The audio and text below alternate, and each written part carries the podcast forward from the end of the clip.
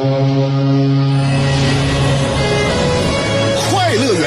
哪家强？九七点五找香香，新鲜有料一锅出，听完别提多透亮。你煮挂面，香香给你握俩鸡蛋；你打麻将，香香拆听给你点炮；你玩王者，香香负责给你码人儿；你喝闷酒，香香给你加俩硬菜，再陪你对饮成双。没错，娱乐香饽饽就是这么贴心，就是这么带感，就是这么下饭呐、十年的欢声笑语，十年的与你相伴，梦想成为经营快乐的百年老店。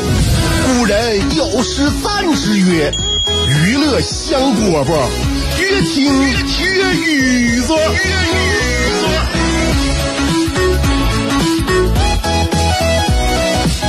欢迎来收听我们下午两点钟的娱乐香饽饽，我是香香。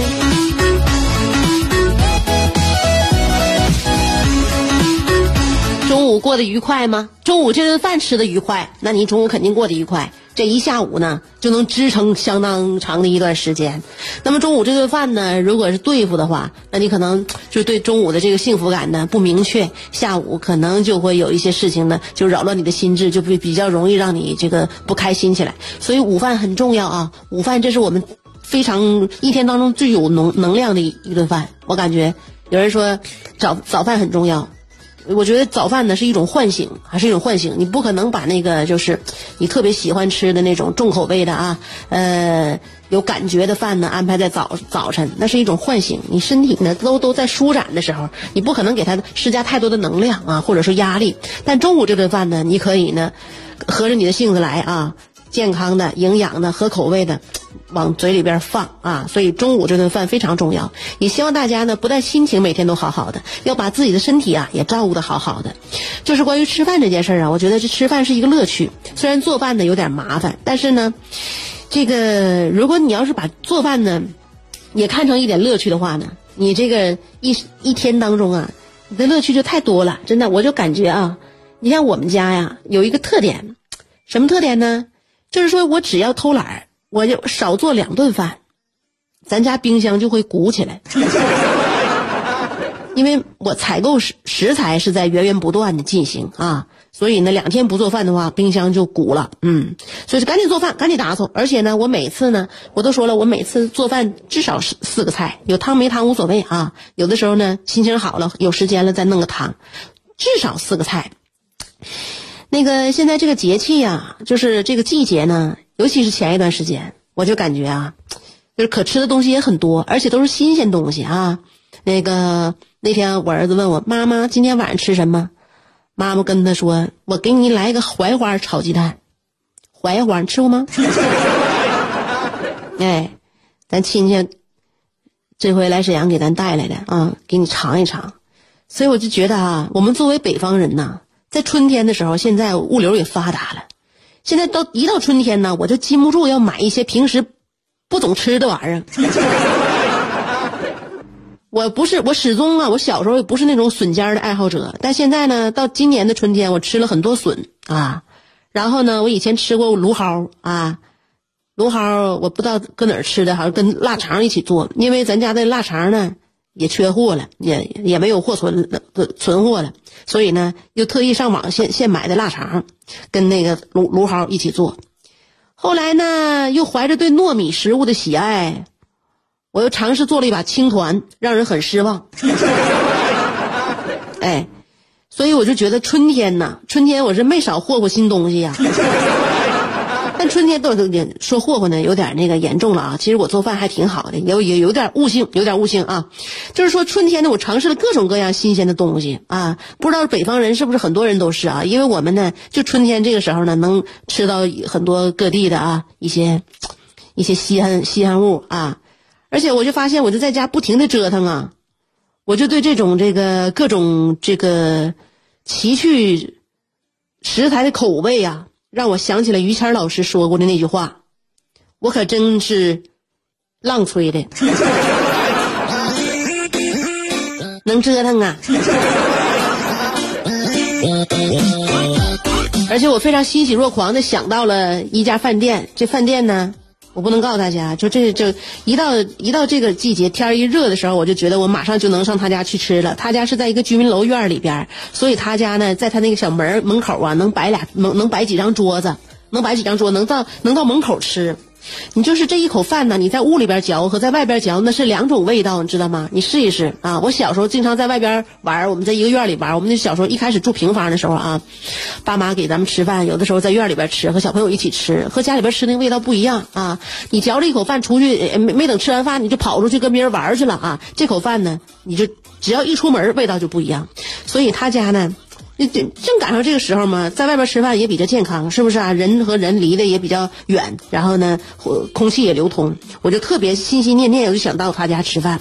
他家呢，就老板做的这饭特别好吃，而且最主要的是那儿没有什么网红啊，呃，都是附近的一些有那个在附近有有一些上班的、打工的，或者是家住的一个居民楼的那些邻居，那上他家吃饭，关键就是特别好吃，还便宜。我从来不把这家饭店分享给任何人，因为我觉得这样的小店吧啊，你就是图一个安心在这吃饭。那你在这样的小店吃饭，你遇着谁了，你们互相打招呼、说话啥的，也有点耽误事儿，有点尴尬。最好呢，我就是谁也不认识，那全是我不认识不认识的人啊，谁也别去那吃饭去啊。但是呢，人家从来不缺不缺客人呐，人要是真缺客人的话，我帮他拉拉客也行。所以呢，人家客人都是固定的那么几个人，所以我从来也不给身边朋友介绍。那我家人我也不往那带，我就自己一个人去吃，我就可着中午，中午我不两点上节目吗？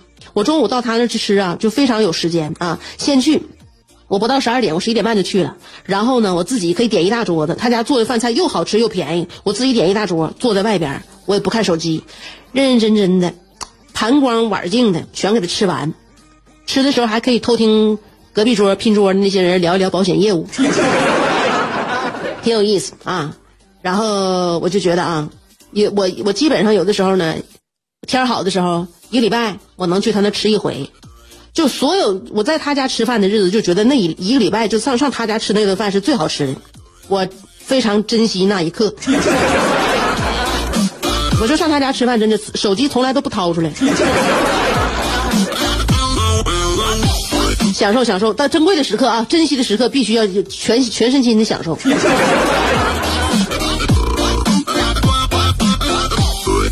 对呀，民以食为天，民以食为天。就我那个我侄子前两天给我打电话，用他那个电话手表给我打电话。这孩子长大之后就主意正了啊，主意正之后我就发现现在孩子呀，可能长大之后有的时候跟父母很敌对，很敌对，有的时候会抠父母的说的一些小细节，说的话那些小字眼儿。比如那天我侄子给我打电话说他呢，那个就准备要绝食三天。我说为啥呀？不能绝食啊！你长身体呢，那绝食的话，你你以为你就饿着就行吗？你整个身体的，你各方面，你你每个器官都在备受煎熬。你凭什么因为你生气了，你就惩惩罚你身上各种器官啊？胃也不舒服，对不对？你肝肝儿呢？你分泌分你分泌那个那那些酶，消化啥呀？没有消化的了，啊？是不是？你不你不吃饭，你喝水少，对不对？啊？你那个肾，你肾脏是不是？你你每天你用干净的水、大量的水，你去冲刷，脑子能行吗？你低糖能行吗？低糖第一个伤害就大脑啊！你变笨了怎么办？嗯，大脑细胞不可再生的，知道吗？你的大脑细胞，你因为你的低血糖，你死亡了怎么整？是不是？你不能这么做，什么原因？跟那个跟姑讲一讲，他就跟我说，他现在跟他爸他妈就是犯那些小忌个啊，也可能是他爸那天给他做什么了？的那个牛肉炖萝卜。他喜欢吃红烧的，因为他就不喜欢吃萝卜。那有很多小孩就觉得萝卜这个味道他接受不了啊，确实接受不了。有很多孩子他他还不爱吃芹菜，觉得芹菜有一股那个药味儿，有有中药味儿。芹菜和萝卜是他不爱吃的。后来呢，他爸他妈也觉得他长大了，长大了就不能像小时候那么惯了啊。你长大之后你还这不吃那不吃的，一个一个男孩对不对？然后他爸呀还是他妈呀说了就一句就说了一句，就是给你给你惯的，饿你三天就好了，这不就来了这句饿三天就好了吗？完了，我侄子现在就想较真儿，就想用三用用用三天的时间告诉他，就算这三天我饿三天，我也不愿意吃萝卜。啊，我一合计是这么回事儿啊，我说这些这些就字眼儿啊，你不要去抠这些字眼儿啊。你爸说那饿你三天就好了，那你爸要说你饿你一个礼拜呢？你一个礼拜不吃饭呢？对不对？你这字眼儿这些事儿，你不能就是你不能太量化它。嗯，另外呢，如果呀，你要是跟跟大人呐，你要是你想跟他干啊，你要想敌对的话，你得抓住道理，有理咱们得讲理，对不对？你可以直接跟他说，你说爸，什么叫饿我三天就好了？你这种说法不尊重人，这是威胁，而且如果你实施了，你饿我三天，你这属于违法，你这就家中家庭当中违法犯罪。你这么跟他说是不是？你爸一下被你怼没电了，对吧？你不能用别人的错误来惩罚自己啊！这你爸说的饿你三天，完你就饿三天，凭啥？咱咱凭啥饿三天呢？是不是？哎，咱们不能用自残的方式证明自己对了，对吧？就即便是对的话，我们也不能用自残的方式啊！你你以后走向社会呀，你就知道了啊！嗯，有的有的人呢，说错话的时候有很多很多回。那当别人说错话的时候，你不能亲身试法啊！你用自己的实践就告诉你怎么这么说是错的。人家说你要是饿你饿你一年的话，那你不饿死了吗？你用亲身证明告诉他，你这样这样做会会会饿死我。你不能把自己搭进去，最主要的是得讲道理啊！抓住他的把柄，一下把他击倒。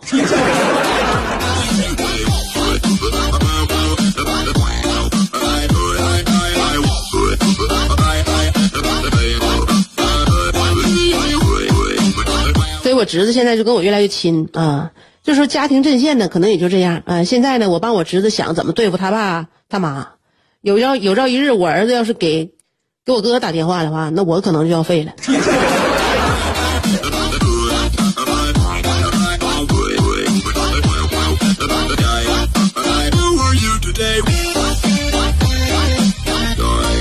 所以呢，今天节目一开始是从吃开始的啊，嗯，民以食为天嘛，这吃很重要。哎，咱们稍微休息一下，回来之后再跟你说点关于吃的问题。我想。为你租下整条内河，我俩摇着竹筏去探寻那最古老的金阁。我想为你租下每次日落，任你的长发筛出最温暖的橘色。我想为你租下辽大银杏路，我们一起凝望层林尽染，树影婆娑。我想为你租下啤酒厂酿酒的酒罐你不是一直不服我吗？我俩放开了喝。我想为你租下李宗盛，让你的每次奏鸣都能成为世间情歌。最后，我想为你租下二十年前的莱奥纳多，任你贴耳诉说，祝你修成正果。我永远守护着你，娱乐香饽饽。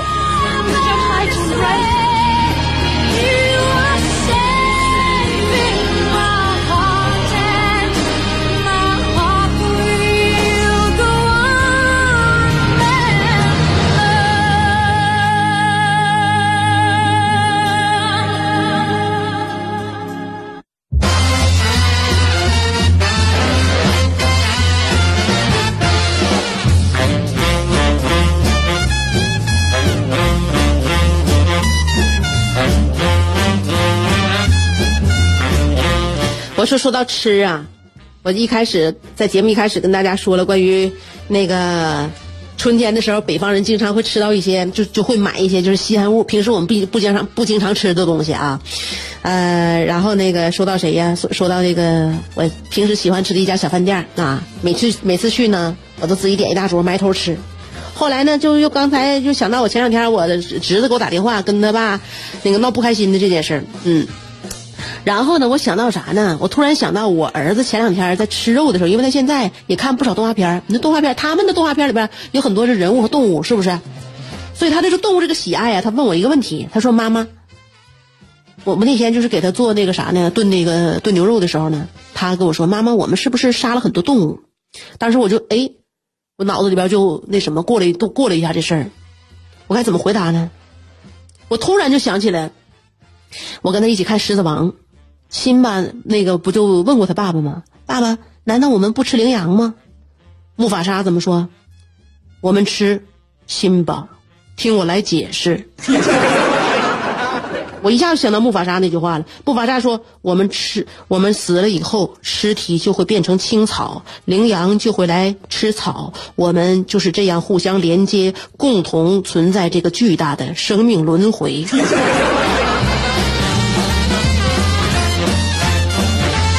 管他听不你听懂听不懂吧，反正我做出了一个完美的解释。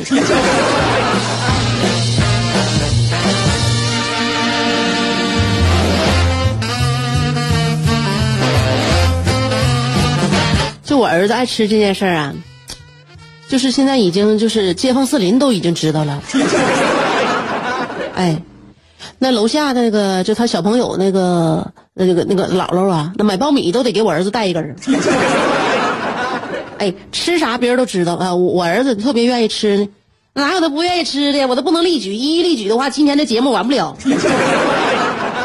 哎，他就因为吃啊，在家里边那天啊，他在面包片上，我给他抹那个那个蜂蜜黄油啊，呃黄油蜂蜜那，然后这个他就一一起啊，他罐罐装一起合在一起的，然后他那个就把上面那个舔，就把那个黄油蜂蜜舔了，舔了之后，他让我再给他抹点他面包片没吃，他光舔上边那蜂蜜，我就给他抹点吧，哎，舔两次，我给他抹两次蜂蜜啊，舔两次，第三次我拒绝再给他涂抹。还让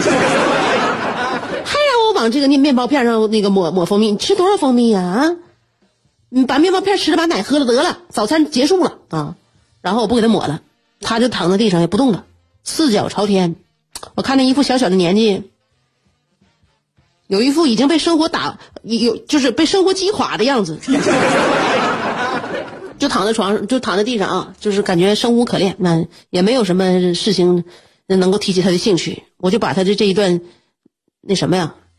恶劣行径啊，我就拍下来给他姥发过去了。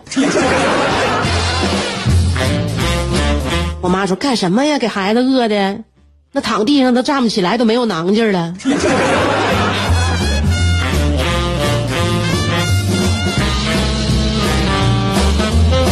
我说他没有囊劲了，你就看他那鼓鼓的小肚，那脂肪在他肚子里边能燃烧一阵子。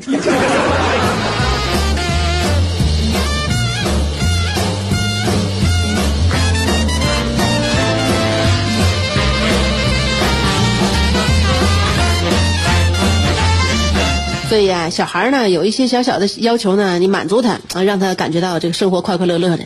但你也不能迟迟的，就是时时刻的，就是满足。但是你得有个度啊，有个度。那个我前一段时间我就感觉呢，好像有很多有有在网上啊，我在上网那个看的时候，现在有很多流行什么呢？以后妈自居，啊，好像现在成为一种潮流了。怎么叫以后妈自居啊？就是说呢，这个就是很很展现现代女性的一种潇洒吧啊，就是说。他跟溺爱不一样，但我感觉与溺爱有点异曲同工啊。虽然说他方式表表达的不一样，溺爱呢就是孩子想要啥你就满足他。那以后妈自居这个这波潮流的人呢，就是说呢，哎，我就不满足他。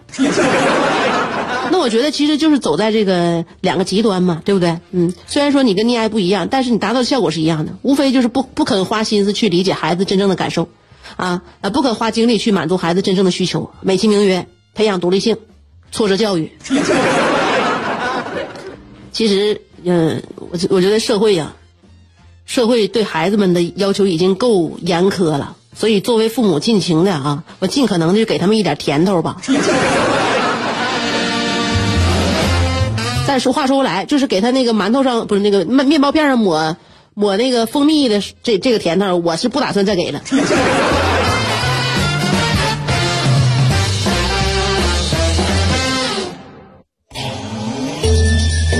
有的人白天兢兢业业，夜晚却空虚胆怯；有的人生得一副黄蓉的灵魂，却有一个谢广坤的爹；有的人每天花五块钱为之打油的，竟是一双十五块钱的葛鞋。人都说岁月不饶人，可你也没轻饶过岁月。想知道如何快乐度过每一天吗？赶紧去听香饽吧，香香正在为您详细分解。